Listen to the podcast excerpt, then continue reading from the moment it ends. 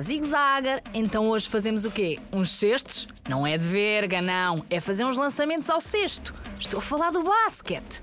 O objetivo deste jogo é introduzir a bola no cesto da equipa adversária. Ou seja, para além de marcar pontos, é preciso ter atenção para não deixar os adversários encestarem no nosso. Atacar e defender. A equipa que acabar o jogo com mais pontos, vence. Este é o nome comum que se dá ao fazer a bola passar pelo ar da equipa adversária, e assim marcam-se dois pontos. Dois ou três, dependendo de quão longe se lançou. Depende da distância. Por último, só se pode tocar a bola com a mão. Só com a mão. Apanhar, passar e lançar. Não vale mais nada. Pés não vale, ok? Acho que isto é o básico que precisas de saber para jogar uma valente basquetebolada. Bora para o campo!